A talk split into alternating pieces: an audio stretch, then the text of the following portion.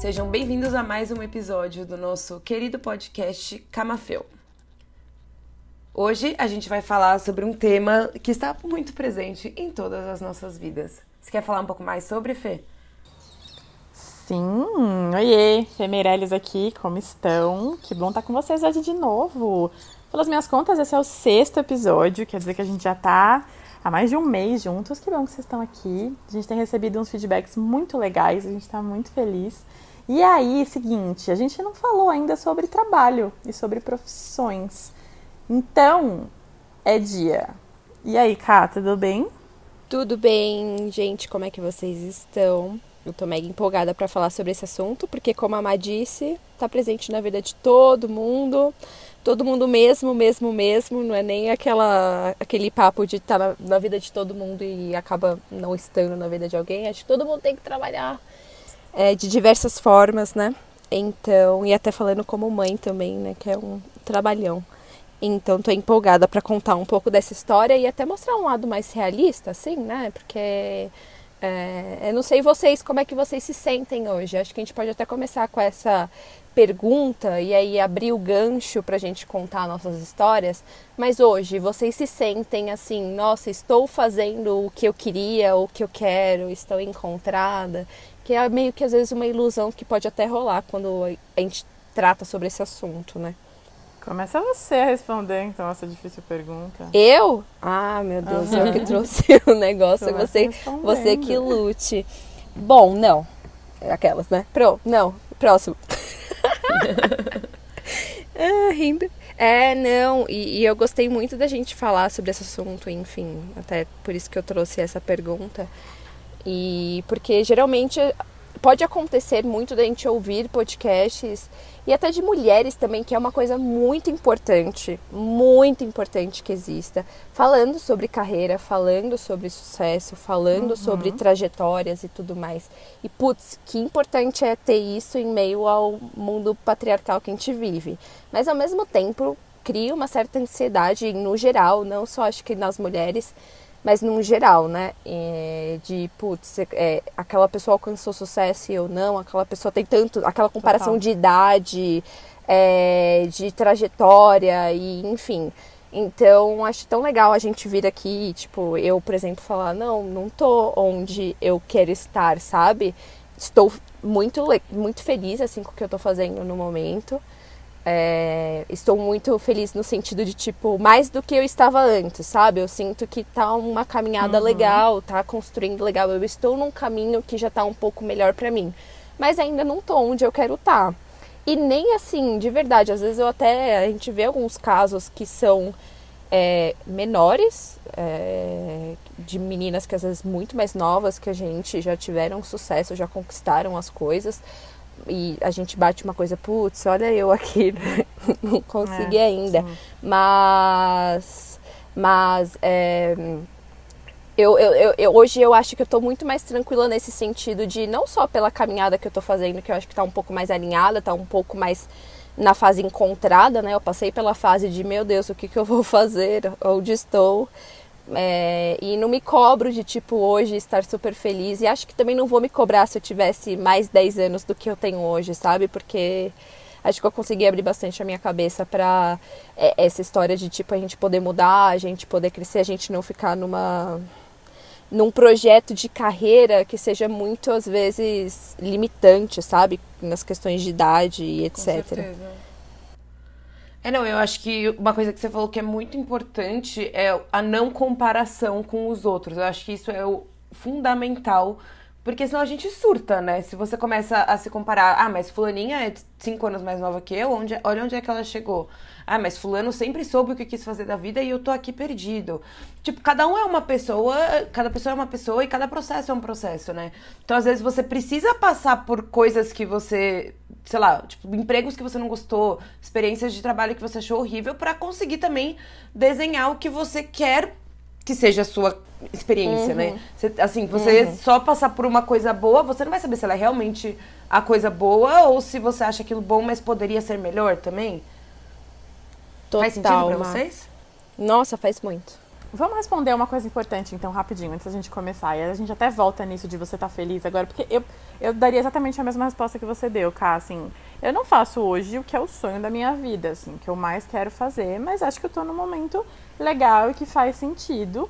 Que, que tem coisas que são diferentes das coisas que eu já vivi, mas beleza, assim. É, mas acho que a gente podia, a Yamá também responde, mas acho que a gente podia pelo, contar um pouco para as pessoas, assim, em um tweet é, além de criadoras de conteúdos, o que a gente escreve no campinho que profissão, a faz, quando a gente está né? Tá preenchendo algum, algum cadastro. É, eu sou jornalista e sou atriz. E trabalho hoje como RP, como Relações Públicas. Bom, eu acho que isso até não vou tentar me prolongar muito. Eu preencho sempre como sou publicitária. Eu trabalho de fato nessa área, é, tanto freela como fixo, é, em agência, com atendimento, eu sou da área de atendimento. E, mas eu sou meio que multidisciplinar, as meninas até me zoam um pouquinho por conta disso, porque eu meio que já naveguei por várias áreas disso. Dona então eu sei um pouquinho toda. é, então eu sei um pouquinho de várias coisas. Mas hoje eu preencho como publicitária, mas acho importante eu citar aqui, que eu vou contar depois mais detalhadamente, que eu não sou formada na faculdade, eu não tenho uma graduação, não cheguei a completar. Mas é assim, hoje eu trabalho nessa área. É, no caso, eu, no momento, acho que a minha ocupação é criadora de conteúdo, porque, assim, a minha história brevemente é: fui demitida no começo da quarentena, comecei a postar vídeos de receitas e cresci, e agora estou começando a entender esse universo de criação de conteúdo e media kit e como fazer publis e como achar marcas, enfim, eu ainda tô perdida, mas a gente vai indo, né? Mas você tem, você a Cá não, não chegou a se graduar, você sim, você tem duas, não tem? Eu tenho duas faculdades. Eu sou formada em audiovisual, mas é que essa história, bom, eu vou falar então. Bom, eu sou formada em audiovisual, eu trabalhava na área até 2015, mais ou menos, que eu resolvi fazer uma cirurgia bariátrica. E, enfim, isso mudou toda a minha vida, obviamente, não só por a relação com a comida e tal, mas eu comecei a me. Inter... Antes eu comia muito fast food, comia muito comida super industrializada e eu comecei a me interessar por cozinhar, que era uma coisa que eu, assim, antes eu não curtia tanto, eu, assim, era uma relação meio estranha. E daí eu comecei a falar assim, ah, mas eu não posso, eu posso não comprar um molho de tomate pronto, eu posso fazer ele do zero. E comecei a procurar receita na internet, comecei a cozinhar, comecei a entender as técnicas. E falei assim, meu, quer saber? Eu não gosto de trabalhar com audiovisual, eu não gosto dessa área. Vou fazer gastronomia. E daí eu fui fazer gastronomia. É, entrei na faculdade, estagiei na área, enfim, me formei em gastronomia e trabalhava em um restaurante até a pandemia começar. É basicamente isso, bem resumido. Pergunta 1, um, que eu acho que é algo bem legal, assim, inspirador de se dizer. Com quantos anos você desistiu ou resolveu parar com audiovisual e começar uma nova faculdade, com estágio e tudo? 26. Olá, maravilhosa. Eu acho isso massa, assim. É, eu também, eu, eu, eu comecei a estudar teatro com 26, mas eu acho que é outro rolê, é uma dificuldade muito menor ali, entre aspas, porque foi um curso de dois anos tal. Eu tenho uma amiga que, assim como você, foi para outra graduação, de se propor a começar do zero, fazer faculdade com 26. Eu acho... Ah, não, mas gastronomia são dois anos. Mas é que é muito intenso. É muito Exato. intenso. A faculdade de Exato. gastronomia. O teatro também foi, foi uma experiência, mas Agora, eu tenho uma amiga que, que começou do zero direito, com 26 anos, e ela, e ela tava como estagiária até janeiro, sabe? E, por exemplo, nessa sua área você precisa estagiar. Não, certo? é. Você nem se forma sem estágio, assim. É, você tem que estagiar então. X horas obrigatoriamente, porque senão você não consegue se formar. Porque, enfim, é essencial, assim, você viver a vida de cozinha para além da faculdade, né? É, é completamente diferente uma experiência na cozinha com o professor na aula, que você uhum. faz três pratos durante a aula inteira, e quando você está em um restaurante lançando comanda de várias mesas diferentes, pedindo vários pratos diferentes, tudo ao mesmo tempo, né? Então é uma coisa que você tem que passar, até para ver se é aquilo que você quer, porque acho que muita gente pensa na faculdade de gastronomia, várias pessoas já vieram me perguntar, inclusive, como hobby. Eu sempre falo, gente, não é uma faculdade que você faz como hobby. Você pode fazer cursos livres, faz um curso de confeitaria, faz um curso de panificação, mas acho que a faculdade em si, ela é muito intensa. Tem muito trabalho, você, assim, você não pode chegar na faculdade todo dia que tem aula de cozinha, você tem que pegar as receitas que vai ter e fazer um plano de ataque, que a gente chama, que tipo, você tem que destrinchar a receita inteira, falar o que, que você vai fazer em cada ordem, a lista de ingredientes, tudo você tem que fazer, você só, você só entra na sala de aula com essa lista. Então, assim, a dedicação ela é para além da, da faculdade, do período da faculdade, entendeu? Então, eu acho bem é, complicado é, quem pensaria em fazer como hobby, sabe? E uma pergunta muito, muito besta agora, até que eu fiquei curiosa. Os ingredientes sempre estão ali disponíveis? Eu escutei você falando e, e, assim, existe o quê? Um mercadinho na faculdade? Assim, você tem sempre acesso aos ingredientes? Não, assim, a, a gente tem as apostilas, né? Daí tem lá os pratos separados por aula. Então, tipo, ah, hoje a gente vai fazer, é, sei lá, risoto de camarão e arroz de polvo. Daí, tipo, a, o, tem. A, os ingredientes vêm separados, contados já pra sala, entendeu? Tipo, a gente, a gente chega na aula e já tem a caixa de ingredientes lá, o que tem é de geladeira, tá na geladeira, tudo separadinho. Ah, legal. Ai, saudades, gente. Eu gostava muito de fazer faculdade de gastronomia. Ô, Era Ma, muito legal. É, você. Outra pergunta que eu acho que é legal as três responderem. O que você queria ser quando você era criança? Assim, teve alguma coisa que você veio trazendo na adolescência e tudo mais, até você escolher audiovisual?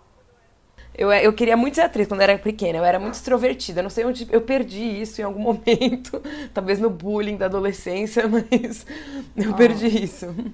Mas daí, quando eu, quando eu tinha, sei lá, uns 12 anos, eu queria muito ser arquiteta. Tipo, eu achava muito legal ser arquiteta. Só que daí, quando eu entrei no ensino médio, eu percebi que, mano, eu não sabia desenhar, eu não entendo nada disso. Daí eu percebi que não era para mim, que, tipo, eu nunca consegui ser uma arquiteta na minha vida. E daí, quando eu mudei de escola, porque assim, na minha escola anterior, anterior ela era muito quadrada. E, assim, para mim só existia faculdade de direito, arquitetura, é, psicologia, medicina. engenharia, medicina. Era isso, eram as faculdades que eu podia fazer, sabe? Daí, quando eu mudei de escola, que eu fui pra uma escola construtivista, que eu, eu falei, caraca, eu posso fazer faculdade de audiovisual. É, é possível você estudar cinema? Tipo, eu não, eu, sei lá, não, na minha cabeça não era possível estudar cinema. Tipo, daí eu falei, nossa, eu vou fazer cinema. Daí eu fui fazer audiovisual. Legal. Como que foi? Com o que, que você tra... a, a pessoa entrevistando, né? Mas eu fico muito curiosa. Eu sou convidada especial de hoje, gente. O que você. Eh, em que você trabalhou no audiovisual? Como que foi sua experiência? Com produção. Produção. De sete. Pré-produção eu fazia muito também. Mas eu fui. Eu me formei em produção, né? Na verdade, eu me formei em roteiro e produção. Meu TCC foi um roteiro de série, uma bíblia de roteiro de série. Mas é porque eu tranquei seis meses da faculdade, daí eu me atrasei da minha turma. Daí eu não queria fazer TCC prático com outras pessoas que eu não conhecia, porque trabalhar audiovisual com pessoas que você não conhece é uma coisa bem complicada, né? Daí eu fiz a, eu fiz a produção do, do, da minha turma, do pessoal da minha turma, a gente tinha o grupo, eu fiz a produção, mas não era meu TCC. Daí na hora do meu TCC eu fiz uma bíblia de série, mas formada em produção e eu fiz um, um curso de produção cultural na FAP também, né? Então, pro, produção no geral. Aí, a partir do momento que você é, entrou para estudar gastronomia e tudo mais nesse, nesse percurso, Onde que você trabalhou, assim, quais foram as áreas, como foi a experiência até agora? Não, então, a, na gastronomia se divide por praça, né? Que a gente chama. Então tem a praça fria, que faz as entradas do restaurante, tem a praça da confeitaria, tem a praça quente, tem a pré-produção. No estágio, você, você, tipo, dependendo do restaurante, obviamente, né? Mas a ideia é você passar por todas essas áreas e daí você vai vendo onde você gosta de ficar mais e vai ficando por essas áreas, assim. E no meu estágio, eu fiquei muito. Eu não gostava de confeitaria quando eu entrei na faculdade. Mas eu fiquei muito na parte de confeitaria, porque eu amava fazer sorvete. E no meu restaurante, a gente tinha máquina de sorvete.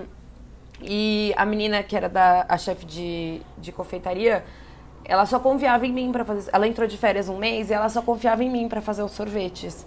E daí eu fiquei lá um mês fazendo sorvete. Foi, foi o mês mais legal que eu já trabalhei na minha vida, porque eu amava fazer sorvete. E eu podia fazer. O restaurante que eu trabalhava me dava muito, muito, muita abertura para fazer teste.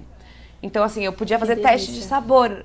Então, tipo, e eu criei uma entrada, por exemplo. Eu fiz uma entrada com sorvete de manjericão, que, tipo, eu fiquei testando o sorvete, tipo, no, no horário que não tava de serviço, sabe? Era muito legal. Nossa, Era bem bacana, assim, poder ter essa experiência de testar numa cozinha profissional, sabe? Uhum. Então eu fiquei muito, por incrível que pareça, eu fui muito pra confeitaria, que nem é, tipo, hoje em dia em casa também, porque eu não sou muito de comer doce. Então eu não faço muito doce em casa tal, só que no restaurante eu posso fazer e não ter o desperdício porque alguém vai comer, entendeu? Tipo, eu gosto de fazer, mas o problema é que eu não sou muito fã de comer, né? Então, na, na questão casa, acaba sobrando doce e eu não jogo, jogo comida fora, né? Então. E aí eu tenho uma pergunta que antes de começar o episódio eu falei que eu tava com uma pergunta na cabeça que eu queria fazer pra Marina.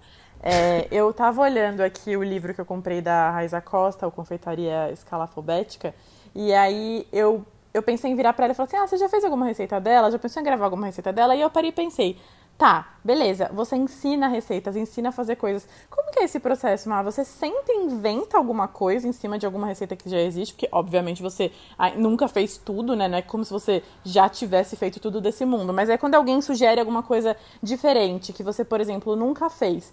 Como que você faz para chegar na sua? Tipo, às vezes você pega uma receita pronta e faz, se dá certo, é assim que você vai ensinar no seu Instagram? Ou você sempre cria algo em cima de uma receita que já existe?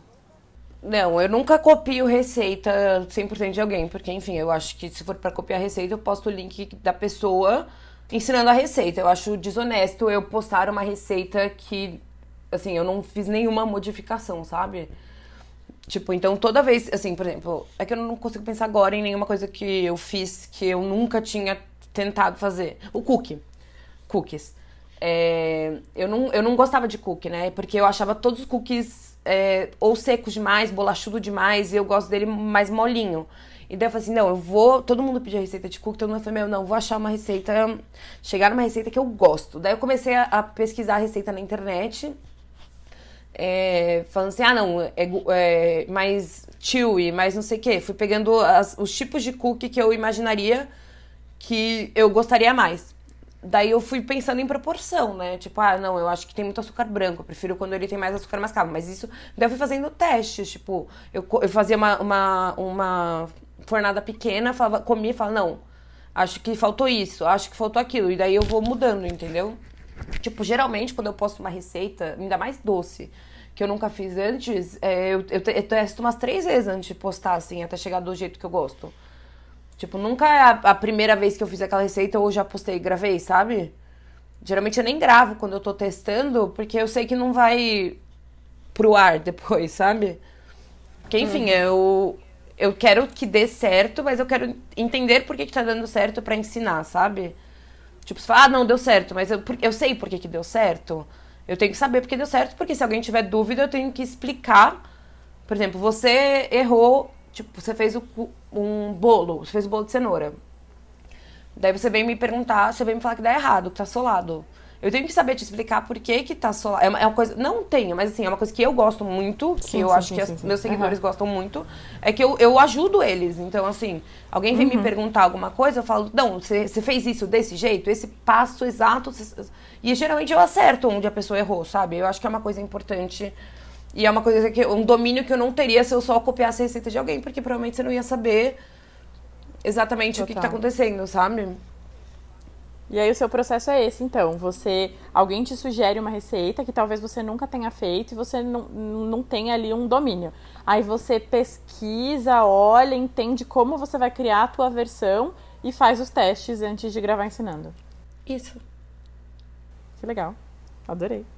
E aí você não respondeu a primeira pergunta, que era você está hoje fazendo o que você quer fazer e, e como está a sua relação com a sua profissão, com o seu trabalho hoje? Eu acho que eu estou caminhando para o que eu considero uma carreira feliz, assim. É, eu fiquei perdida há muito tempo. Assim, quando eu estava no audiovisual, eu sabia que não era aquilo que eu queria, mas eu também não sabia o que era o que era que eu queria. E eu não mudava. E daí quando eu fui para gastronomia, na faculdade mesmo, eu pensei muito que área trabalhar. Se eu queria mesmo trabalhar em restaurante, se eu queria mesmo trabalhar em cozinha. Porque, querendo ou não, é uma vida muito sofrida, assim. Tipo, o salário é muito baixo para horários de trabalho muito extensos. Assim, você acaba saindo só com gente que trabalha com você. Porque você sai do restaurante três da manhã E, e, assim, que rolê você vai chegar às três da manhã, sabe? Meus amigos já estão indo dormir às três da manhã. Não, mentira, não estão. Mas enfim, tipo, sabe? É aquela coisa. Então eu, eu pensava muito nisso. Eu quero trabalhar em restaurante para sempre. É, é uma coisa que eu me vejo fazendo e pode parecer meio mesquinho, mas abrindo mão da minha vida social, porque você não deixa de abrir mão da vida social, sabe? E tipo, é uma coisa que pode parecer besta, mas que é uma coisa importante para mim, sabe? Tipo, ter uma vida social ativa, falando isso no meio da pandemia, gente, eu não estou furando a quarentena, mas enfim. É, tipo, ter uma vida social ativa tal, é uma coisa que eu prezo. E daí eu, é uma balança que você tem que colocar também, porque você também vai trabalhar a vida inteira e não vai ter a parte que você gosta de se divertir, sabe? Eu acho uma coisa muito complicada isso. E daí, enfim, daí eu trabalhei um tempo com mídia social de restaurante, então eu fazia Instagram de um restaurante. E Daí, quando veio a pandemia, que eu comecei a criar o conteúdo pro Instagram, e daí começou a ter convite de marca e tal, eu falei, caraca. Tipo, eu, não, eu nem tinha pensado, quando eu tava pensando em que carreiras dentro da gastronomia eu poderia seguir, isso nem era uma opção para mim, porque. Sei lá, porque não era. E daí eu falei, caraca, eu gosto disso. É uma coisa que eu gosto, é uma coisa que eu acho que eu faço bem, eu acho que eu tenho didática, eu acho que eu consigo ensinar as coisas de uma forma fácil para as pessoas. E daí eu falei, caralho, é isso. Daí eu tô caminhando. Assim, eu ainda tô tentando entender esse universo, assumo, mas é uma coisa que eu consigo me ver fazendo a longo prazo, sabe? Bendito feijão sem panela de pressão na sua vida, hein, Marina Não é, cara, bizarro, hein? começou com o feijão sem panela de pressão, não foi? Que você falou, gente, tudo bem, vai, estamos aqui na pandemia, vocês estão em casa, meus amigos estão querendo aprender a fazer feijão sem panela de pressão, bora! Eu, Mano, foi eu exatamente isso. foi exatamente isso. Qual a chance, né? Qual a chance? É legal. É muito bizarro parar pra pensar. Quando eu paro. Gente, faz tipo um que ano. Que legal, isso, né? Sabe? É, não, que, que muito legal que foi algo que tem tudo a ver com o que você faz e que foi, né, despretensioso se você parar para pensar, assim, coisas darem certo na internet de uma forma totalmente despretensiosa, assim, Orgânico, óbvio, que deu né? certo, você se organizou, botou energia naquilo e fez crescer e potencializar. Mas que legal que começou dessa forma, né? Não, mas é que uma coisa que eu acho muito engraçada é que, tipo, foi tudo muito orgânico. Assim, eu, eu nunca tipo, sei lá, fiz um post patrocinado, sabe? Aqueles que você. para aumentar o alcance, por exemplo. Uhum. Tipo, nunca fiz isso, nunca, sei lá, paguei, paguei alguém para me divulgar. Tipo, as pessoas, elas postam que elas fizeram as minhas receitas e deram certo porque elas querem. É o que eu acho mais legal. Tipo, assim, a, a Ká fez minha panqueca, foi lá e postou porque ela gostou, sabe? É, tipo, eu não tô apontando a arma na cabeça de ninguém falando, posta aí que você fez minha receita, cara. tipo, sabe? Tipo, assim, as pessoas realmente, tipo, é uma, é uma divulgação que as pessoas fazem Afetiva. porque elas querem, né? Tipo, porque elas falaram, caraca, eu fiz essa receita dessa menina e deu certo. Tipo, assim, várias pessoas falam, ah, eu já tinha feito mil receitas de cookie e não gostava de nenhuma, a sua ficou perfeita, é, sabe? Amiga, Coisas ah, assim. Isso é uma coisa muito. Isso é uma coisa muito bizarra que eu queria saber qual que é a mágica, cara. Porque eu Sou eu, às vezes eu gosto de fazer umas coisas diferentes na cozinha. Eu também estou numa fase de relação com a comida que está bem tensa, assim. Mas eu adoro pegar às vezes receita e fazer. E sempre dá errado. Assim, sempre. E aí, quando a Fernanda me mandou seu perfil, falou: Não, tenta aqui a receita da, da Marina, segue a Marina e tenta a receita dela. Eu fico chocada, porque toda receita dá certo. Até se eu mudo alguma coisinha, que nesses dias, acho que eu fui fazer o, o barbecue, né? E você falou, ah, pode usar o demerara no lugar do mascavo. E deu certo. E eu fico tipo, gente, é mágico. é mágico. Então, mas é que eu acho que eu explico, eu explico de forma certa e, tipo, fácil, porque eu não fico usando, sei lá, eu não corto etapas então, assim, coisa besta, tipo, a ah, mexe aqui com foie. Tipo, eu mostro eu mexendo com foie, sabe? Uma coisa que pode parecer besta, Sim. mas talvez faça diferença quando a pessoa tá, tá vendo. Porque o que é uma coisa que eu reparei né? muito é que muita gente fica fazendo a receita vendo o vídeo ao mesmo tempo, sabe? Tipo, fica vendo o vídeo, voltando. E eu acho muito engraçado. Ah, eu também? Faço isso. Não, sim, mas eu acho uma coisa que eu nunca tinha parado é pra pensar. Mais, que, tipo. Eu, pra mim, o mais difícil, que, que, fica muito fácil com você fazendo, é ver o ponto, a textura da coisa, entendeu? Então eu paro e olho, aí você fala, ó, até ficar assim, ó, ah, beleza, tá assim. Aí dá o pause, continua e aí você vai, você vai, mas é assim mesmo. É, então, eu acho que eu, eu achei um jeito de explicar que funciona pra mim e funciona pra qualquer pessoa que estiver vendo, assim. É um jeito fácil que é muito difícil sei lá, quem tem uma dúvida muito absurda, sabe? Assim, às vezes a pessoa tem umas dúvidas, mas é uma coisa muito pontual, não é nada do processo em si. Tipo, acho que. Porque eu odeio aquelas receitas assim. Ah, coloque em forno médio. Mano, forno médio é o quê? Sabe? Tipo, sei lá, pra mim é mais pôr forno 180. Tipo, sabe?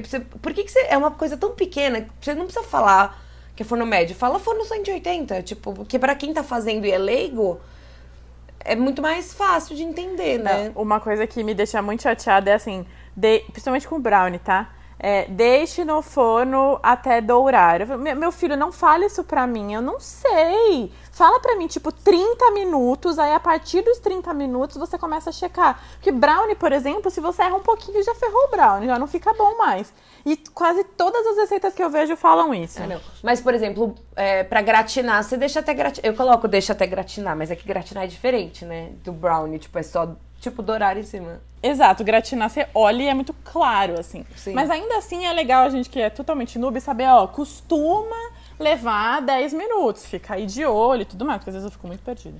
É, não, tipo, bolo, até espetar o garfo e ficar fofinho. Hum. Isso pois são 5 é. minutos ou são 30? Tipo, sabe? É. Porque Sim. se a pessoa não tem noção, ela não tem noção, né? Não sei, eu, eu sempre busco, tipo, deixar o tempo Bem, tipo, sei lá, ah, um molho branco, vou falar, mexe por 10 minutos. Tipo, são exatamente 10 minutos? Talvez não, mas assim, dá uma, fica mexendo 10 minutinhos ali, até engrossar. Até engrossar, 10 minutinhos, tipo, dá uma médiazinha ali de tempo, sabe? Mas, gente, esse podcast não é um podcast sobre mim. Vamos falar um pouco sobre vocês. É que a gente começa a falar sobre comida, gente. E aí, entendeu? Vai indo, Todo mundo gosta indo. de falar sobre comida, né? Ah, e a gente faz as receitas, a gente, quer, a gente quer saber. Mas vamos para Camila Miguel, então. Vamos lá, vamos para outra parte da entrevista. Adoro. A, Fer, a, Fernanda, a Fernanda, ela assumiu a, a profissão dela, entendeu? De jornalista aqui. É isso. Eu amo, eu amo. Mediadora. Sou muito curiosa com a, Mediadora, com a, vida, com a jornada é isso, das pessoas, entendeu? gente. Eu amo. Às vezes as pessoas falam assim, cara, como você é curiosa, assim. Mas não é tipo, ai, quero saber o que aconteceu na vida da pessoa. Eu, eu gosto de escutar. Mas curiosidade é uma característica muito boa. Eu gosto de escutar, eu adoro escutar. Assim, mano, me, me, bota com um velhinho para conversar com ele, eu fico 15 horas escutando. E perguntando, falando, mas você, você veio primeiro para São Paulo ou veio tua mãe primeiro? Eu adoro, gente, eu gosto muito. Mas, cara, uma coisa que eu tenho muita vontade de saber da sua, da sua trajetória que eu não sei, é você tem uma, um começo ali, né, de de vida, mesmo na sua infância, pré-adolescência, é muito ligado com arte, com, uhum. com interpretação e tudo mais. É, em que momento que isso estacionou e, e você foi para essa área mais de comunicação, tipo publicidade? Uhum. Olha, é, é, engraçado falar isso, porque geralmente quando a gente começa a falar sobre trabalho, e até é o que eu geral, ia começar mesmo a falar, é, ah, quando eu estava ali terminando o ensino médio, tive meu primeiro emprego e tal, formal, né? Mas eu comecei a trabalhar cedo, porque, enfim, quando eu era criança eu também queria ser atriz. É, sempre foi uma coisa muito presente, assim, desde muito cedo, assim, que eu queria ser, queria ser, e eu enchia o saco da minha mãe, mesmo ela às vezes fugindo um pouco, até que ela começou a ir atrás. E assim, a gente percorreu várias coisas nesse meio até a gente achar como é que fazia para participar de comercial, de achar agências, por exemplo, que eram sérias, né? Mas acabei entrando, assim. Gente, sério, se, eu contar pra vocês, já até dancei no Raul Gil, assim. Já fiz muita coisa. muita coisa. Era Acho é, bizarro minha, minha infância. Mas enfim, na infância eu comecei a fazer isso. Eu fazia os testes, fazia alguns comerciais. Ficou ainda mais presente na minha vida porque foi uma coisa que meu irmão deslanchou bastante, porque tinha muita, muito interesse por ele, que não era uma coisa que ele sonhava, mas era uma coisa que era muito nato, assim. E com ele rolou bastante, ele pegou até uma fama por conta disso. E eu fui levando, só que assim, é um meio muito tenso, digamos. É muito competitivo, é muito sobre padrão de beleza, é muito sobre adultos que não sabem lidar com crianças, que falam umas coisas Nossa, absurdas. Eu ia fazer essa pergunta. Tem uns pais muito maldosos contra as crianças, né? Pais maldosos, é, já até, enfim, tem algumas pessoas que hoje, enfim, eu, eu vejo por aí que eu falo, gente, sinto um pouco de arrepio quando vejo, sabe? Porque foi isso, foi muito gostoso porque eu fiz muita amizade com muita gente, tem muita gente que eu conheço, eu, participei de uma, foi uma coisa que eu quis, sabe? Eu nunca falo, ai, nossa, que horror que eu fui colocada nisso, porque eu quis muito, muito, muito, muito, e sou até muito grata que, nossa, hoje eu não sei se a Maria me pedisse um negócio desse, se eu ia levar ela para fazer, porque, meu, requer muita paciência é puxado, e né, muita cara? dedicação e muito, tipo, é desgaste para você ir levar as crianças, sabe, para fazer os uhum. testes e depois gravar, etc. Enfim, eu comecei trabalhando assim e fiquei alguns anos fazendo. Eu fiz teatro, fiz comerciais, nunca cheguei a fazer TV assim. É, mas é, quando eu comecei a entrar na adolescência, eu acho que eu meio que fui perdendo a esperança, assim, eu via as coisas não acontecendo muito para mim, a minha, a minha autoestima era bem abalada, assim, sabe, por conta de tudo, por conta da competição e tudo mais, eu... Então eu acabei falando, não quero mais. É, lá no começo, lá para 14 anos, assim, que acho que até quando eu fiz o meu último comercial, e depois disso eu falei, não, não quero parei. Desanimou assim mesmo, sabe? Eu entrei numa. Não, não vai dar certo isso. É, e enfim, eu, por conta disso, eu acho que eu sempre quis trabalhar com comunicação. É, e, e, é engraçado porque, por mais que eu fale que eu sempre é, tive essa vontade de ser atriz quando era criança, eu também sempre tive vontade, quando eu olhava, de querer trabalhar. Assim, eu sempre quis trabalhar, eu sempre quis ser a girl boss, eu sempre quis ser a, a, pessoa que trabalha, sabe? Meu sonho, quando eu pensava em família, por exemplo, meu sonho era eu ser a. Como é que fala o nome? A provedora, provedora. da família. É, a provedora da família. Foi sempre a imagem que eu tive e eu sempre gostei muito de comunicação, porque, enfim, eu acho que até uma influência de eu estar envolvida nisso Sim, e ver é, um pouco como é que funciona ali por trás, né? Que é, tem a, as agências de publicidade, tem as produtoras e, e tudo mais. Um, então, quando eu fui chegando ali na adolescência, eu também tive algumas fases que eu falei, nossa, mas será que eu deveria fazer arquitetura e tudo mais? Porque eu olhava a profissão, eu achava uma coisa tão linda, as pessoas desenhando. e bonito, né? engenharia, nossa, que coisa bonita isso. Eu mas acho que eu queria eu ser falei, arquiteta pela estética. Tipo, é, acho que é então, é exatamente é isso. Tipo... É muito bonito. E aí, mas assim, meu, meu coração foi sempre ligado à comunicação e aí começou aí a bagunça de porque eu queria meio que fazer tudo de comunicação. Eu queria trabalhar com produção audiovisual, eu queria trabalhar com jornalismo, eu queria trabalhar com publicidade. Tipo, era muito confuso para mim escolher uma, uma carreira ali entre essas, sabe? É, eu comecei a trabalhar com 16 anos e aí comecei a trabalhar em empregos assim, tipo, ah, trabalhei em uma gráfica, é, trabalhei uh, em, trabalhei numa agência de modelo que era que eu fazia parte quando eu era criança. É, então fui fazendo uns trabalhozinhos assim mais formais mesmo. E como meus pais não podiam pagar a faculdade, eu meio que fui me enfiando assim na profissão, onde quer que aparecesse uma oportunidade, para eu decidir o que eu queria fazer, porque cada hora eu queria fazer uma coisa. Tinha hora que falava, não, é jornalismo que eu vou fazer. Tinha hora que eu falava, não, é RTV que eu vou fazer. Não, é publicidade que eu vou fazer. E eu não me sentia encorajada a começar uma faculdade que, que eu provavelmente ia ter que pagar, né, e tudo mais, para parar e aí não é Sem isso, enfim, eu não, eu não me sentia segura, sabe, para ir com essa grana e, e fazer isso, é, não sabia qual era o lado que eu ia. Então minha história com o trabalho foi o trabalho mais no lado adulto da, da coisa, né? Foi muito mais isso, assim, eu comecei a ter esses trabalhinhos e me enfiar em empregos, aí eu comecei a trabalhar quando eu estava com, com 18, eu freelei assim numa agência de marketing de merchandising. E aí depois eu consegui o emprego na mesma área, que foi onde eu conheci o Rodrigo, inclusive. E fui me enfiando, gente. Acho que até 2015, assim, eu trabalhei com marketing pro lado de, de merchandising, trade marketing, que é basicamente o que vocês veem de de promoção em loja, de é, abastecimento em loja e, e é, posi o posicionamento das marcas nas lojas, né, em mercados e tudo mais. E trabalhei numa agência e atendi muito cliente legal. Eu já era da área de atendimento lá, por mais que não seja aquela publicidade tradicional, né, e criativa. Era uma agência que tinha ali o mesmo jeito de trabalhar depois disso eu queria ir para criação, porque eu sempre gostei muito de fazer, de ir para um lado criativo, né? Então eu saí e comecei a trabalhar com social media. falei, não, vou começar um estágiozinho mesmo, assim, sei lá, fui caçar um emprego com um conhecido você, você meu. não chegou a começar uma faculdade? Eu comecei, verdade, eu pulei essa parte. Eu comecei em 2012, quando eu estava já nessa agência, nessa segunda agência que eu conheci o Rodrigo. Eu já estava trabalhando meio que na área ali de marketing. Eu comecei uma faculdade de marketing mesmo, que é a faculdade, que é aquela de dois anos, né, a tecnológica. É, mas aí eu não terminei, enfim, eu me embolei toda para pagar a faculdade.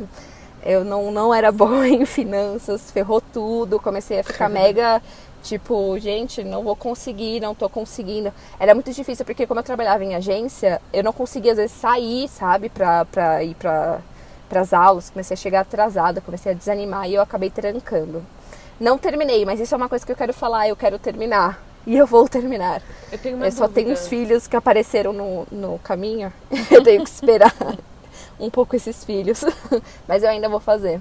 Fala, Má. Eu tenho uma pergunta. Não, se você sente que, que ela faz. Pera. Se você sente muita falta de não ter feito faculdade no ambiente de trabalho, assim. Porque faz bastante tempo que você trabalha na área, mas você sente falta de um conteúdo mais. É, acadêmico do, no seu currículo, assim?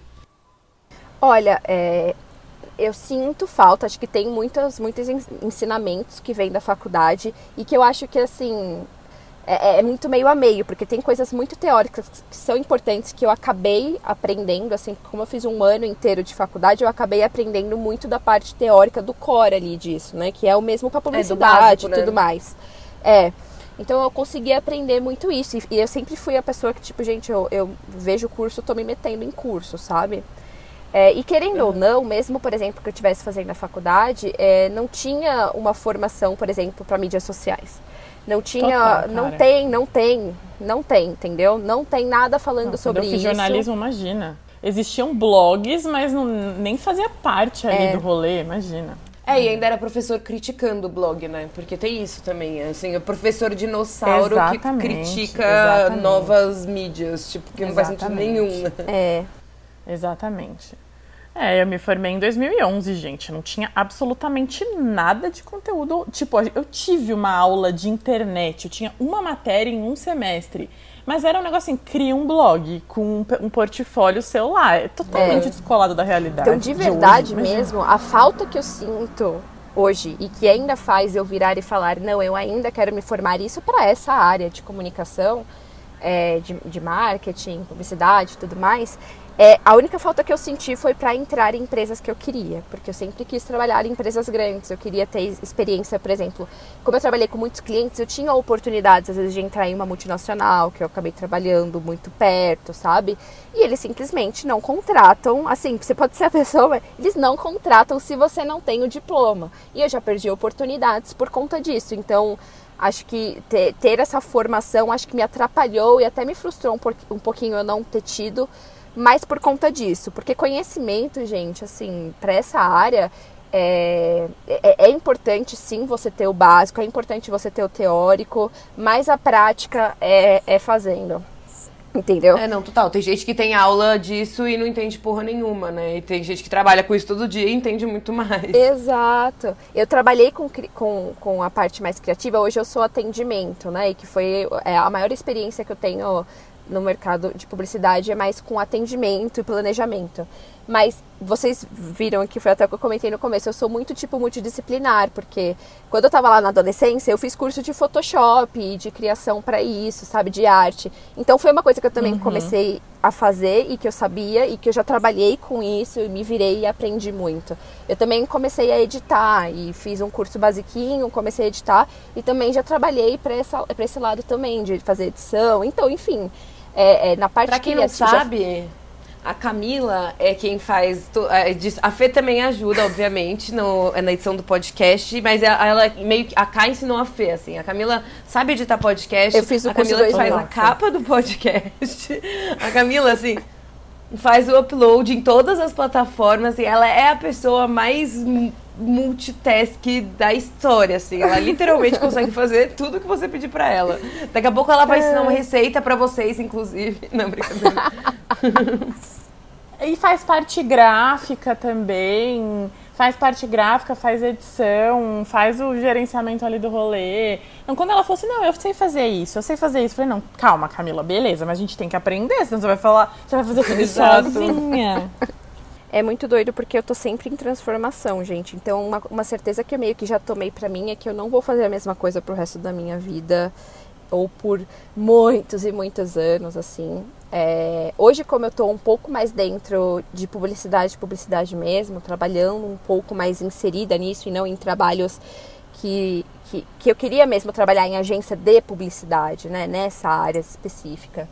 Então eu acredito que eu tô tendo um caminho legal e que eu quero ficar por um tempo, talvez, até porque, enfim, eu preciso de um trabalho e preciso pagar boletos e tudo mais. Então eu acredito que eu tô feliz assim com o caminho que eu tô traçando dentro da publicidade, que pode me abrir muitas portas e pode me dar oportunidades, às vezes que eu tô caçando há muitos anos, que às vezes eu não conseguia porque eu não tinha formação, porque eu não tinha experiência XY, sabe? Então eu tô, eu tô me desenvolvendo muito bem nisso. É, e gosto de fazer, por mais que publicidade seja meio, é, é, meio, sei lá, síndrome de Estocolmo, assim, o negócio. Depois a gente fala sobre isso. É, eu gosto bastante. Mas é, eu sempre quis fazer uma parte muito criativa e de criar o meu conteúdo. E que eu tenho trabalhado aí por muitos anos e não dando muita prioridade. Então é um lado que eu quero crescer bastante e desenvolver produtos e empresas que venham a oportunidade a partir disso, sabe? Assim, começar agora e ver o que, para onde vai me levar. É, eu não tô, eu, como eu disse, eu não tô assim onde eu quero estar, tá, porque eu acho que eu tô ali não num recomeço, mas num caminho ainda, eu tô trilhando, sabe? É a jornada, né? É, eu tô na minha jornada, assim. Pode ser que daqui a alguns anos eu já esteja ainda melhor e tudo mais e e talvez, eu, eu tenho certeza que quando eu estiver numa área que eu não veja muito para que caminho ir, crescimento, não só de crescimento de carreira, mas até pessoal mesmo, assim, eu vou inventar outra coisa para fazer, mas eu sei que eu sempre vou estar tá caminhando nessa área de comunicação, assim. Nisso eu tenho certeza que é, tem muitas outras coisas que eu quero fazer, por exemplo, eu morro, morro de vontade de fazer cursos e tudo mais de pintura e desenho, morro de vontade. Mas eu não levo isso talvez como uma vontade para ser uma profissão hoje, sabe? Eu faria mais como hobby, que eu acho que é muito importante a gente ter hobby também. Nem, né, nem tudo precisa ser sobre trabalho e tudo mais. Acho que é até importante Sim. a gente ter isso para nossa mente. É, eu tô louca para fazer um, um, curso de panificação. Eu sou maluca para fazer pães, maluca. É muito então, legal. Eu amo, eu amo a magia da panificação. É, é muito, mágico. muito legal. Então tem coisas assim que eu quero desenvolver no paralelo, mas assim, trabalho mesmo, profissão e tudo mais, eu sempre que eu sempre eu sei que eu sempre vou caminhar pelo lado da comunicação. Vai ser sempre por aí, sabe? Mas não me vejo também mais sendo atriz, isso acho que é muito difícil. Agora chegou a hora da gente entrevistar a entrevistadora. Oi, é. tudo bom? Oi, gente. Cara, eu eu tava conversando com duas amigas recentemente e aí a gente começou a falar sobre trabalho. E elas falaram assim: ah, não, eu sou muito de boa com trabalho. Trabalho não é. Profissão não é o lance da minha vida, assim. Eu quero arranjar um emprego de boas, ganhar bem, trabalhar o tempo que eu tenho que trabalhar no dia. Deu sete horas ali, fechei o computador, vida que segue. Vou pro bar, vou fazer alguma coisa que eu gosto, vou ficar de boa. Para mim, essa é a vida ideal com relação ao trabalho. Trabalho não é meu grande lance. E aí, eu escutei uma delas falando isso, e aí eu parei, e, juro, foi, foi agora isso, assim, faz pouquíssimo tempo. E aí eu parei e falei, nossa. E virei para outra e falei, você também é assim? Ela, aham, não, não, não piro pra ser, para crescer sempre, para ter uma coisa muito incrível. E foi muito engraçado escutar pessoas falando isso, porque o meu maior sonho da minha vida sempre teve a ver com trabalho. Eu sempre quis fazer teatro, eu sempre quis ser atriz. É uma coisa que é, é uma das primeiras coisas que eu me lembro, assim, muito pequena, muito criança. É, eu pedia muito para os meus pais para eu ir atrás, para entrar em agência, para trabalhar com isso. Sempre foi o meu maior sonho, assim. Então, a minha vida foi muito conduzida pelo que eu queria, por o que eu achava que eu queria ser, pelo que eu queria fazer e tal. É uma coisa muito importante para mim. E pro Renan também, né? O Renan está junto aí há um bilhão de anos tal. E ele também sempre quis trabalhar com desenho, com arte, com animação. Tipo, era sempre assim, a Fê vai fazer os projetos mais legais do mundo como atriz e o Renan vai estar tá lá na Pixar, na Disney, animando e uhum. tal. Então, as nossas trajetórias, tanto a minha quanto a dele, são muito pautadas pelo que a gente queria ser, assim, por, por, por profissão mesmo. E aí eu comecei, eu dei uma pirada nisso. Eu falei, caraca, né? Toda a noção de sucesso, assim, de, de admiração, coisa de, psico, de terapia, tem muito a ver com isso na minha vida, assim. Então, trabalho sempre foi muito importante para mim. É, eu comecei a fazer aula de teatro com oito anos, mas é, a minha história foi um pouco diferente da, da K nesse sentido, porque a minha mãe tinha muito, muito, muito, muito medo desse universo. Era muito desconhecido para ela. Então, além de ter medo, ela rejeitava bastante. Ela achava que não, não tinha nada a ver com ela e ela não gostaria muito de ser alguém que, que usaria o tempo dela para me levar ali. Ela achava que era um ambiente muito pesado, assim, era muito diferente da realidade dela. E ela nunca topou. Teve uma vez que ela topou me levar num desfilezinho, assim, eu devia ter uns, uns 9, 10 anos. Mas aí foi mó zoado, era um, um desfile de roupinhas de. Eu lembro, de bananas de pijama, de pijaminhas para criança. e, e foi super zoado, tinha, tinha uns responsáveis por criança brigando para as crianças terem ganharem grana. E aí, ao mesmo tempo, eu peguei uma gripe horrorosa, uma crise de bronquite que eu tive que ir pro hospital porque a gente não tinha lugar para ficar, a gente ficou no frio e não sei o quê. E, e os adultos ali que iam comprar as roupas fumando na nossa cara. Foi um grande terror. E aí, com essa experiência, ela falou: Ó, se depender de mim, sinto muito. Só quando você tiver sua independência você vai atrás disso. Mas aulas, cursos preparatórios, faz aí que eu pago para você. Uhum. E assim foi, assim. É, gente, meu sonho, assistir a Chiquititas, assim, era o meu sonho, era o meu sonho. Em alguma agência que me botasse para fazer, eu tinha o quê? Oito, nove anos quando tava passando Chiquititas. Eu olhava aquilo, assim, juro, eu, eu lembro que eu, eu sentia me dava vontade de chorar, assim, de tanto que eu tinha vontade de fazer aquilo. E em todos os cursos que eu fazia, os professores, os professores me elogiavam. pela fase de querer Nossa, ser uma chiquitita, total, né? Total. Mas eu decorava os textos, eu ia fazer as coisas nas aulas, eu ia pro professor do, da aula de teatro e, e falava que tinha pouca fala. Pedia para ele me dar uma personagem com mais fala, porque eu queria falar mais, eu queria. Eu fiz. O meu, o meu prime, minha primeira peça de teatro foi Pinóquio, no curso que eu fiz, e eu pedi, pelo amor de Deus, pra ele me dar o grilo, porque eu queria fazer o grilo, porque era o grilo falante, era o que tinha mais fala. E eu decorei tudo. E assim eu fui, a vida inteira fazendo aula Amiga, de teatro. Amiga, isso é muito a sua cara pedir para ser o grilo falante é muito a sua personalidade resumida em uma ação da sua vida, tipo. Eu tava pensando se eu já tinha contado essa história no podcast, mas eu acho que não. É, foi, não. foi exatamente assim. O professor não conhecia ninguém ali. Era, eu tinha oito anos, estava na segunda série. E aí ele foi distribuindo os personagens. É, e eu, ele me deu um personagem, sei lá, assistente do, do, do, do vilão do, do, do, Pinóquio, que eu nem lembro qual que é o nome do assistente. E aí eu, medo de Pinóquio. Cara, eu falei, aí eu, eu lembro disso, de eu chegar para ele e falar, eu vou fazer, eu queria fazer o grilo falante. Eu pedi para ele. Ele tirou a menininha que ia fazer o grilo falante e me deu o grilo falante.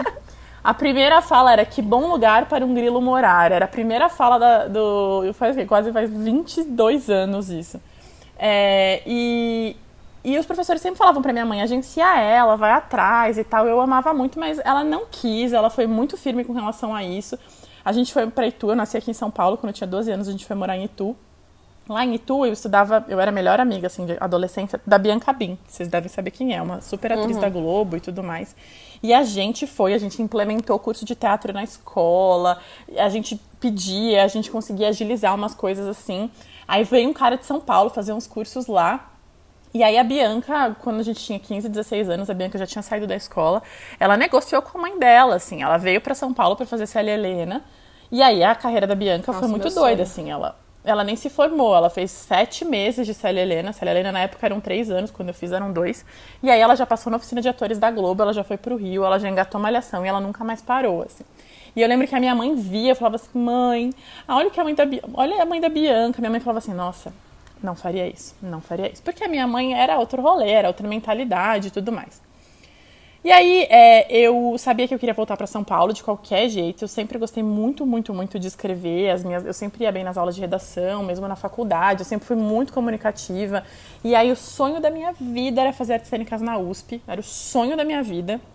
E era o que eu queria fazer. Pum, artes cênicas na USP. Nossa, não tem tipo 20 vagas, não é uma coisa absurda artes cênicas é, na USP. É, era É tipo absurdo, terceira né? ou quarta, é a terceira, era na época, né? A terceira, o terceiro ou quarto curso mais disputado, porque eram tipo Era é, muita 30 vagas pra sei lá quantas pessoas. É muito pouquinho. É, audiovisual também era um desses que eu lembro que era uma nota de corte altíssima, porque eram É. tipo 50 vagas, sabe? Sim, muito pouquinho. Eram tipo 45 vagas, 30 para gra...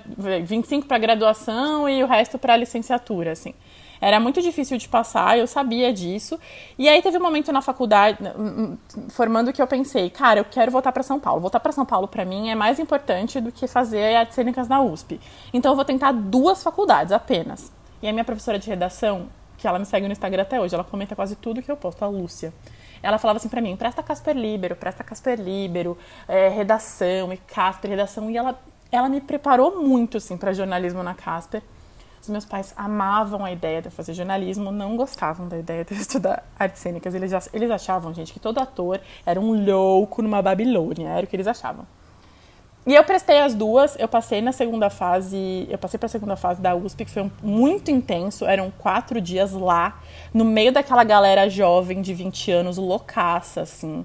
Eu toda inexperiente na vida, vendo aquelas coisas, era super sexual, era super sexual. As, as provas práticas com a galera era um negócio muito sexual, assim. E eu olhando aquilo com 17 anos, falando, caraca, que O que, loucura que eu tô fazendo aqui? Eu só tenho seis anos. Eu só tenho seis anos. Não, era super, super sexual, mesmo, assim. É, e aí, a segunda, na segunda fase da USP, porque era pouca vaga, os professores faziam o seguinte: eles davam a nota máxima para os 15 alunos que eles queriam que passasse, por, por exemplo, e aí mais 10 alunos eles davam é, 50% da nota. Todo o resto eles zeravam. Porque eles queriam você garantir de- eles queriam garantir que a, que a composição fosse a composição deles, porque tinha prova escrita de português, Sim, história você e não geografia. pode zerar nenhuma prova. É, tinha prova escrita de português, história e geografia. Então, vamos supor, eles amaram uma pessoa, eles dão uma boa nota pra ela, só que ela vai muito mal em história e geografia, ela perde e entra uma outra que eles não gostaram tanto. Então, eles zeravam todo mundo. E aí eu tinha Cara, isso é muito passado. absurdo, né? É, eu acho Isso é um chato. absurdo. É, É, não, é um absurdo. Assim, a gente pode falar sobre isso em algum momento, porque isso é bizarramente um absurdo. É, eles queriam, eles queriam desconsiderar a parte, a parte escrita e deixar aquela, aquela decisão deles ali mais potente e tal. E eu, eu passei na Casper, eu tava bem feliz, assim, era uma época que a gente tinha Orkut ainda, eu tinha entrado nas comunidades de bichos da Casper e da USP, e o pessoal da Casper era muito mais legal. E aí eu tava feliz, assim, eu já tinha conhecido umas pessoas e tudo mais. É, tinha bolão, assim, as pessoas achavam que eu ia passar na USP e eu não passei. Eu não fui uma das, das 15, 20 escolhidas. Mas eu, eu vi que eu não tinha passado quando eu tava lá na Casper já. Foi no, no primeiro dia de aula da Casper. Então eu, eu tava em paz, assim. Eu ia morar perto da Avenida Paulista.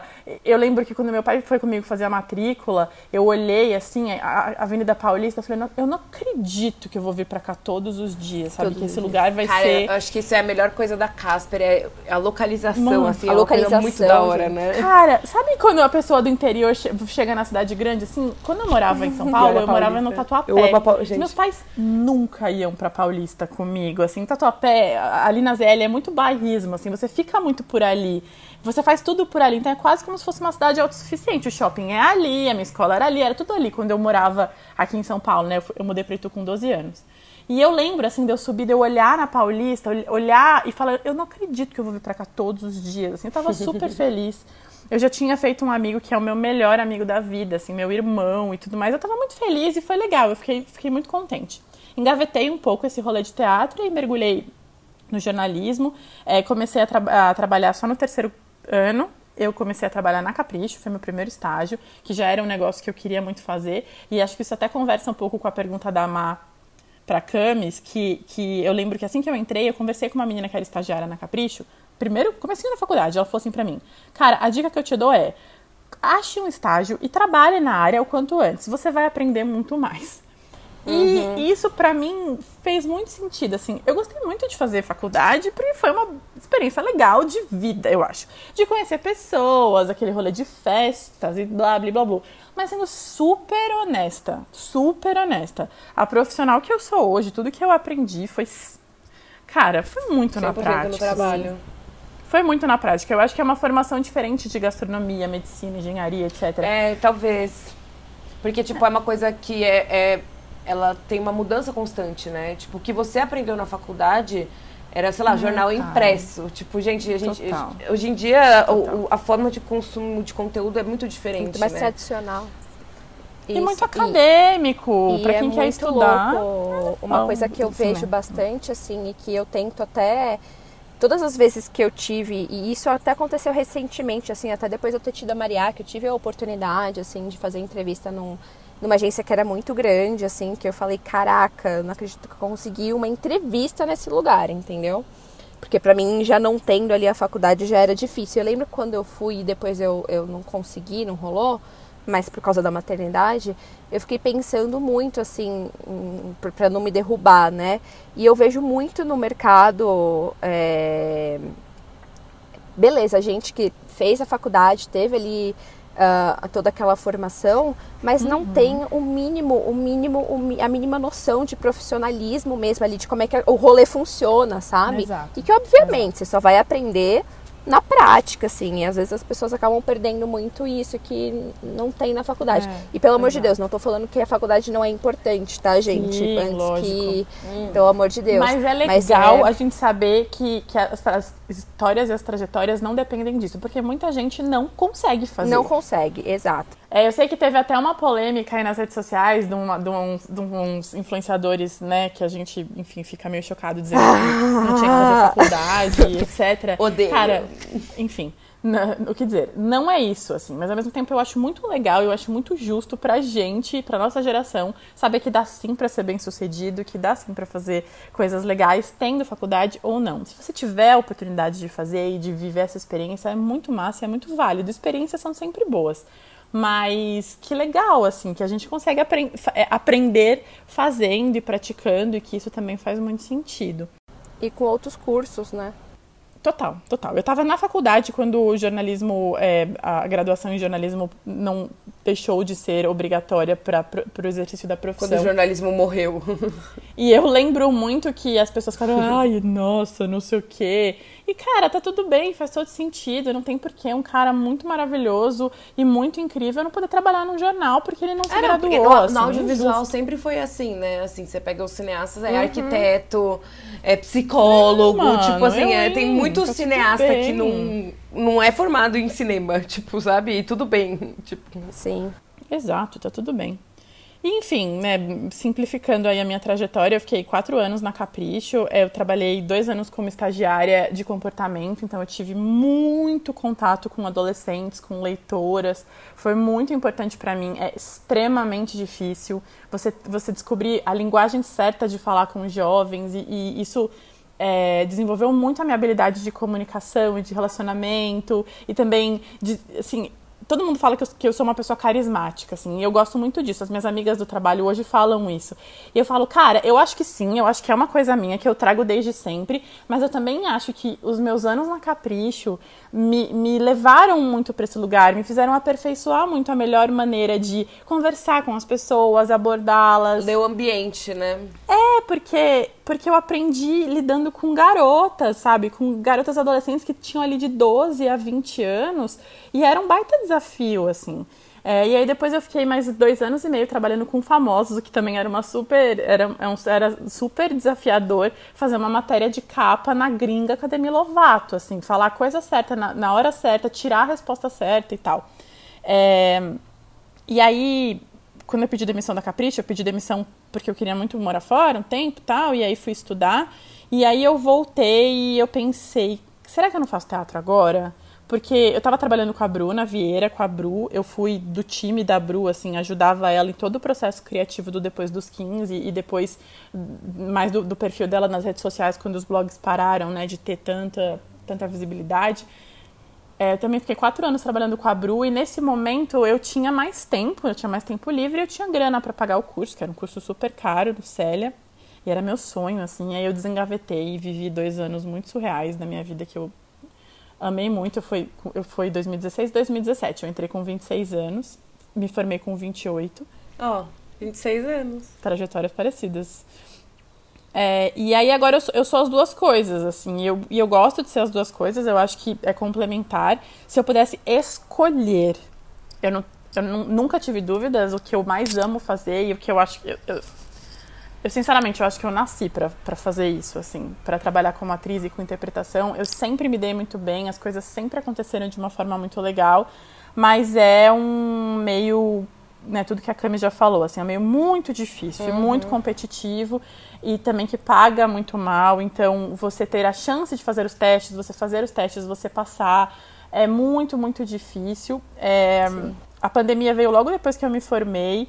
E eu, eu parei de trabalhar com a Bru, que foi um emprego lindo, maravilhoso, assim, muito massa, porque eu tava muito afim de fazer algo diferente mesmo, de ter um outro desafio. E aí, logo na sequência, eu fui chamada para freelar na Soco, que é onde eu trabalho hoje. Eu trabalho com, com, com relações públicas, eu faço relação de influenciador, principalmente com marcas. E foi muito legal, assim, porque foi rolando. De repente eu tava num cargo massa, ganhando né, bem, conseguindo juntar dinheiro, morando onde eu queria com o Renan e tal. E aí a pandemia veio, estar na Soco estável nesse momento foi um baita presente para mim. Melhor coisa, Foi né? um baita Sim. presente, assim, tá estável, num lugar muito legal, de, de muita criatividade e tudo mais. E é onde eu tô hoje. Um assim. salário fixo um salário fixo, total. É onde eu tô hoje. É, eu, eu desejo, espero poder trabalhar como, como atriz e trabalhar com arte em algum momento da minha vida, não sei exatamente quando nem como. Eu entendi que talvez uma forma muito legal de fazer isso, de explorar esse meu potencial e essa minha vontade, seja com internet, porque é um lugar em que eu posso crescer e que talvez a visibilidade que eu não consigo ter pelas agências e pelos testes que não me consideram, que não olham muito para mim, ou que não me enxergam como alguém que, enfim, se você não é assim, o padrão do padrão do padrão já dificulta. Se você não tem contato, já dificulta mais ainda. É. Então, se inserir é muito difícil. É, e como já rola para mim hum, ali na, nesse, nesse lugar de comunicação, de jornalismo, de relações públicas, eu quero muito, muito, muito, muito conseguir criar para as redes sociais, porque eu acho que a partir dali eu consigo fazer coisas legais, fazer os meus projetos e fazer coisas autorais que vão me aproximar do que eu quero, sabe?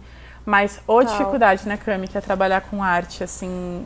Nossa, é muito difícil. E, e me veio até um insight agora, porque eu não estava muito conseguindo expressar e lembrar o que, que fez eu virar pro lado e falar, não, eu vou usar a internet para criar conteúdo, eu também quero isso. Porque a minha vontade nunca foi tipo, ser famosa. Minha vontade nunca foi, tipo, ser viral e ser famosa e, e ter, a, a, a, o, o, sei lá, quantos milhões de seguidores. Sempre foi, tipo, um reconhecimento e estar fazendo uma coisa super legal, assim, que eu me sinto bem Sim, fazendo, total. porque eu sentia, sabe, isso dentro de mim, assim. E eu usei a internet justamente por isso, porque quando eu era criança eu queria ser atriz, mas ao mesmo tempo eu amava, amava a ideia de ser apresentadora. E até muitos professores que eu tive de teatro também falavam, tipo, o seu, o seu carisma, o seu, a sua comunicação é muito boa para apresentação também. Eu ficava com isso na cabeça. Eu lembro que eu gravava com as minhas amigas. Eu tinha uma amiga que ela tinha uma câmera assim grande, a gente pegava as fitas, tipo, e gravava por cima, eu apresentando um programa falando sobre o It. Oi, gente, a gente tá aqui com a revista do It de, de, desse mês. E eu começava a falar. Era muito louco isso. E foi justamente por isso que eu falei, eu acho que eu vou usar a internet, já que eu não vou virar e conseguir um programa do dia pra noite em algum lugar, em algum canal, e nem sei, na verdade, se eu quero estar na TV, de fato, eu vou usar a, internet. a internet virou esse ambiente, sabe? Que, tipo, te dá essa essa possibilidade, porque realmente é uma área, principalmente. Cara, é muito da hora, né? É, principalmente atuação e tudo mais, é uma área que não existe isso de tipo. Aí esse é o caminho, e se você trilhar este caminho, você vai crescer, como é, por exemplo. Uh, uh, um pouco mais, né? Porque obviamente nenhum não existe é. meritocracia certa aqui. Mas se você faz, por exemplo, jornalismo e começa no estágio e depois é efetivado e depois é, vai crescer, sabe? Existe um plano de carreira. é um pouco mais estável, né? É medicina, Exato. né?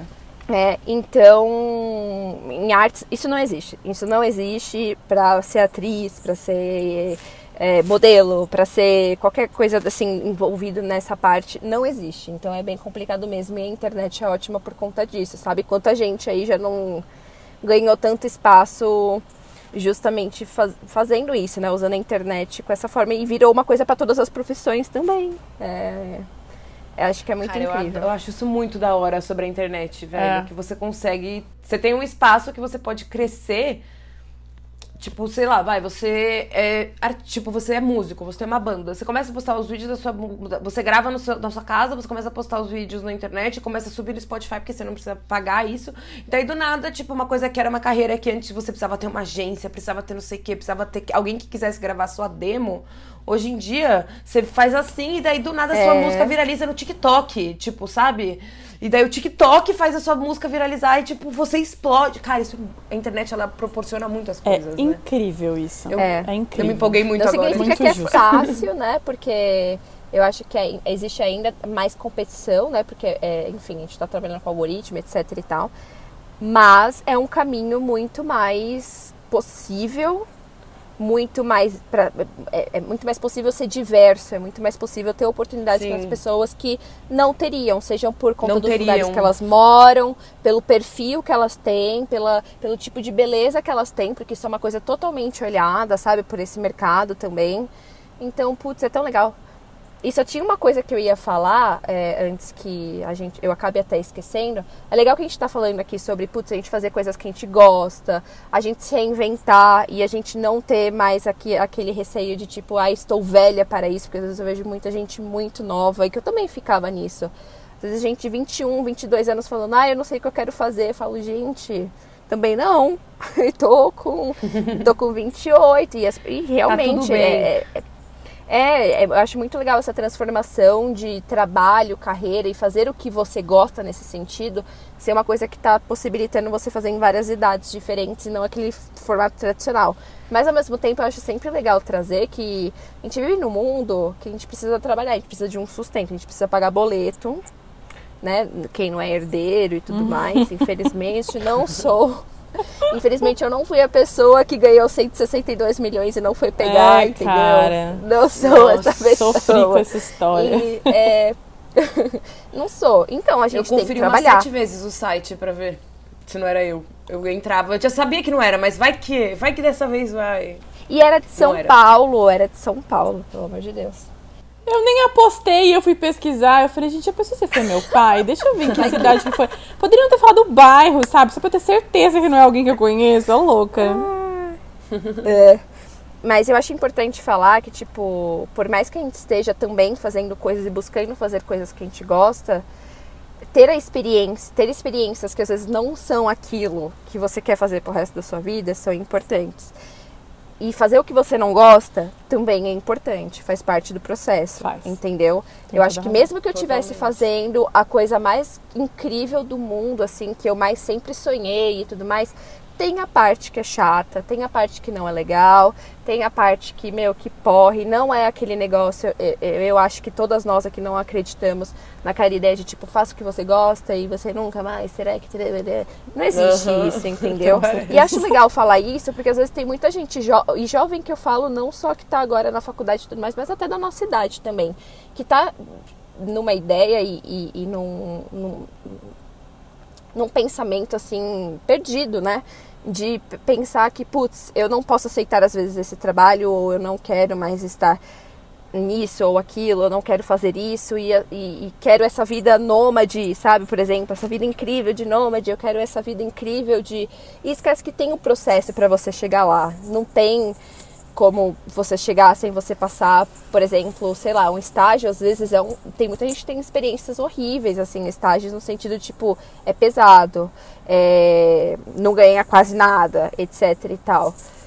E é foda, mas. Mas é- é- processo, né? é, exato. E, e, obviamente não se enfia em coisas que são tóxicas, abusivas, mas existem acho que existe também uma linha tênue ali entre o que, que é esse abusivo, esse tóxico e realmente nunca mais, só ter experiências que vão ser maravilhosas e lindas e que você só vai sentir prazer, porque a gente vive no, no mundo, o capitalismo é isso, a gente precisa de trabalho para isso, sabe? A gente precisa do trabalho e, e acho que a gente precisa um pouco cair também um outro lado na real de que trabalhar nem sempre vai ser prazeroso e trabalhar nem sempre vai ser o que a gente mais gosta e o que a gente não vai virar do dia pra noite estar tá na carreira que a gente ama.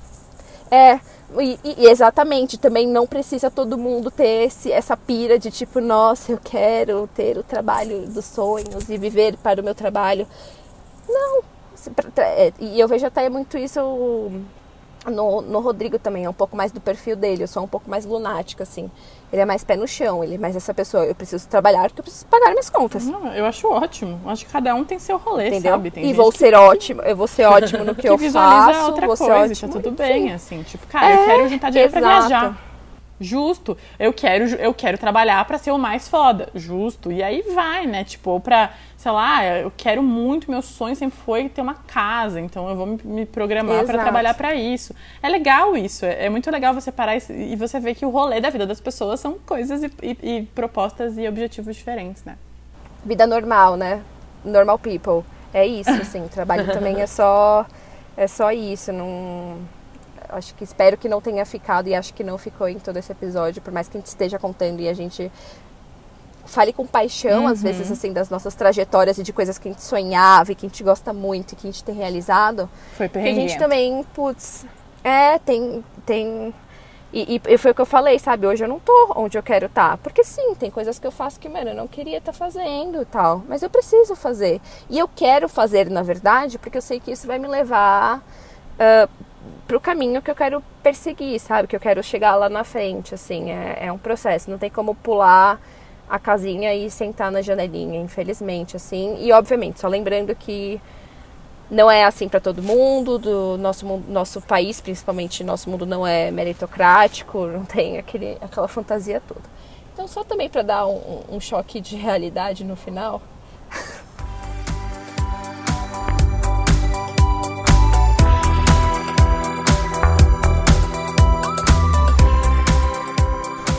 indicação. E, e, mais uma vez eu não sei o que indicar. ah, eu Comecem. sei. Tem tudo a ver com o tema desse episódio, gente. Vai lá, Maria. Sério, é, a minha indicação é Soul, da Pixar. É S-O-L, é o filme novo da Pixar. Ele tá no Disney Plus. E ele tem tudo a ver com tudo que a gente falou. Eu não quero falar muito, porque eu não quero dar spoilers. Mas assim, esse filme é maravilhoso e ele tem absolutamente tudo a ver com esse episódio e com Nossa. o que a gente pensa. Então assistam, essa é a minha indicação. Eu não vou falar mais nada. Eu tô, eu tô arrepiada, eu não sei nem o que falar depois disso, gente. É isso. A minha indicação é vocês seguirem o que a Marina indicou. Muito bom. Gente, não tem tudo a ver, tem tipo, mesmo. real. Assim. Nossa, tem sim, tudo, tudo, tudo. Muito sobre propósito, né? Que eu acho que a gente falou Mas sobre isso aqui agora. Eu tenho outro filme da Pixar que também tem a ver com o que a gente falou em, em determinado momento, que é Universidade Monstros. Que você não precisa fazer uma faculdade para ser bem sucedido. Olha! Gente, faz tempo que eu não vejo. Gente, eu sou fã de Pixar.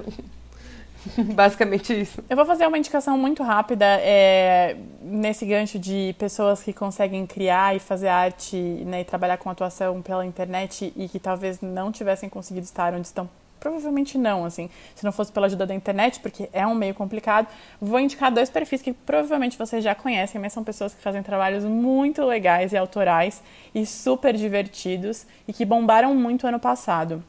É a Ademara, o arroba Ademaravilha, que menina foda, gente. Eu adoro ela. Muito talentosa, muito incrível. Ela é muito, muito, muito legal. Eu admiro demais o que ela faz e como ela cria e como ela consegue ser atriz e criar coisas muito legais, populares ali. Chega em muita gente e acho massa demais o que ela faz. E aí temos, né, gente, as duas as duas atrizes maravilhosas que são donas do perfil A Vida de Tina. Marina Mônaco é muito fã. Ah, você é amiga delas? Você conhece? Uhum. Legal. Eu conheço elas da escola. Sempre que, que entra algum post no meu feed, a Marina já comentou antes, já tem comentário dela. eu adoro ela. Cara, elas são muito maravilhosas, né? São, são duas baita atrizes que fazem um trabalho que eu acho muito inacreditável, assim. São muito inteligentes, é... Quem não segue ainda é arroba vida de Tina. Tem uns pontos, acho que é A ponto vida, ponto D, ponto Tina, alguma coisa assim. Mas dá pra achar super fácil. É muito legal o que elas fazem. Como é o nome delas? É Isabela aí? É Isabela? Isabela Mariotto e Julia Burnier. Muito bom, muito legal o que elas fazem. Então fica aí a dica para os follows. A primeira indicação, na verdade, eu acho que vão rir na minha cara por causa dessa primeira indicação, porque ela é totalmente um livro de coach, sabe? Mas eu juro por Deus que é, é, é, é um, um, livro bom, assim. Eu li um livro, acho que 2015, 2016, que foi o Mindset, que é bem famoso. O nome da, da autora é Carol Dweck estava numa fase de ler livros sobre esses assuntos e a maioria eu acho, na verdade, bem, nossa, que saco. Mas esse livro foi muito bom, assim, por mais que ele tenha demorado para engatar, eu tenho, eu tenha lido ele, assim, aos poucos. Ele foi muito bom porque eu acho que eu andava numa época muito com a cabeça limitada, no sentido de, tipo, eu só posso fazer o que eu fui, é, o que a gente cresce ouvindo, que a gente tem é, uma, um talento nato, sabe? Um dom. É, e me trouxe muito mais a visão de tipo esse desenvolvimento, desenvolver coisas, aprender coisas, a possibilidade. E eu quero indicar ele porque eu sei que existe muitas muitas muitas pessoas que acabam não fazendo coisas que queriam muito tentar e não só por conta de trabalho, mas até às vezes por um hobby mesmo que depois pode evoluir também. Porque acham que tipo que nem, sabe, desenho, eu, eu não sei desenhar. Eu não tenho nada nato para desenho. E, e foi uma coisa que eu sempre quis fazer, de uma forma aprender, sabe? Tipo, e é a mesma coisa que eu penso pra cozinha. Nossa, eu tenho zero talento pra cozinha. Mas é uma coisa que eu sei que eu posso desenvolver. Então eu queria muito indicar esse livro. É. Acho que não é um livro que você precisa ler, mesmo. tipo, que você pode, que você precisa ler, nossa, em, em, lê aos poucos, lê devagar, porque é aquele livro que cada capítulo que você lê vai te trazendo já bastante perspectiva. E foi muito importante, assim, para mim nesse, nesse quesito, sabe? É, porque eu andava muito falando, ah, eu não posso aprender nada que eu não saiba, sabe? E eu uso muito isso até pra Maria também, pra tipo. É, ela pode aprender as coisas, entendeu? E a segunda indicação é The Office, gente. Assistam The Office. Porque é a melhor série e também tem tudo a ver com o ambiente de trabalho e tudo mais, por mais que seja uma sátira absurda do, do, de um ambiente de trabalho. Eu amei essa É muito bom, é perfeito. Ó, oh, gente, vocês veem primeiro a indicação que vocês vão chorar horrores, depois a da K, que vocês vão rir. Pronto, é isso. Exato, exatamente, gente. Então assistam The Office, que eu acho que é é, e, e, traz essa perspectiva, assim, tem pessoas lá que, putz, eu quero trabalhar e ter um propósito, e tem pessoas que, tipo, cara, eu só quero sentar aqui, fazer o meu trabalho bem, bater meu ponto, receber meu dinheiro, pagar minhas contas. E eu tô feliz, eu tô realizado, é isso, entendeu? Tipo, tô bem. Então acho que é, é uma série legal que, tipo, dá pra tirar algumas coisas, por mais que você vá rir na maior parte do tempo e ouvir muitas besteiras. É, são essas minhas indicações. Não, eu amei. E com isso a gente encerra esse episódio, que foi um episódio longo, mas aqui, ó, na minha humilde opinião, foi um dos mais legais. Acho que escutar as trajetórias Ai, das pessoas e como elas chegaram onde elas estão, para onde elas querem ir, de um jeito muito real, né, pessoal? É super gostoso, Sim. assim. Eu ficaria muito mais tempo aqui nesse episódio, mas como a gente já passou um pouquinho de uma hora, a gente vai parar por aqui para vocês é, não encherem o saco, não enjoarem dessas três vozes, ok? A gente volta na semana que vem. É, as meninas vão aí dar todo o caminho das pedras caso vocês queiram falar com a gente. Queria só falar, falar uma coisa muito rápida. É, a gente recebeu um e-mail lindo, maravilhoso, muito fofo de é, uma ouvinte, que chique, é, compartilhando uma história é de amor chique. dela. Eu fiquei muito feliz. É, a gente até vai, né, assim que a gente voltar a falar sobre isso, a gente recupera essa história e conta ela aqui também. Então, aproveitem se vocês quiserem e puderem compartilhar as histórias de amor de vocês, mandem e-mail pra gente, ao DM, que aí a gente faz um compilado e conta aqui. Enfim, e não só sobre isso, que mais vocês quiserem compartilhar, é, a gente traz para os próximos episódios e coloca vocês aqui para para contarem suas histórias junto com a gente. Um beijo! Isso mesmo. Vocês podem mandar e-mail pra gente, nosso e-mail que é camafeupod.gmail.com. O nosso Instagram é instagram.com.br camafeupod e a gente vai amar receber as experiências e relatos de vocês, ou só um oizinho também, a gente já vai amar e o que vocês estão achando do nosso podcast. Beijinhos, até a próxima. Gente, obrigada por ficarem com a gente essa horinha. A gente tá estendendo um pouquinho, mas acho que o papo foi muito gostoso, como as meninas falaram, não ficou enjoativo. É, e não esqueça também de seguir a gente lá. Eu sou arroba Kmiguel, C-A-H Miguel. A Fê é arroba Fernanda Meirelles e a Má é arroba Marina Mônaco, cheia de receitas maravilhosas que você nunca vai errar. Sim, sim, sim. um beijo para vocês, uma boa semana e até já.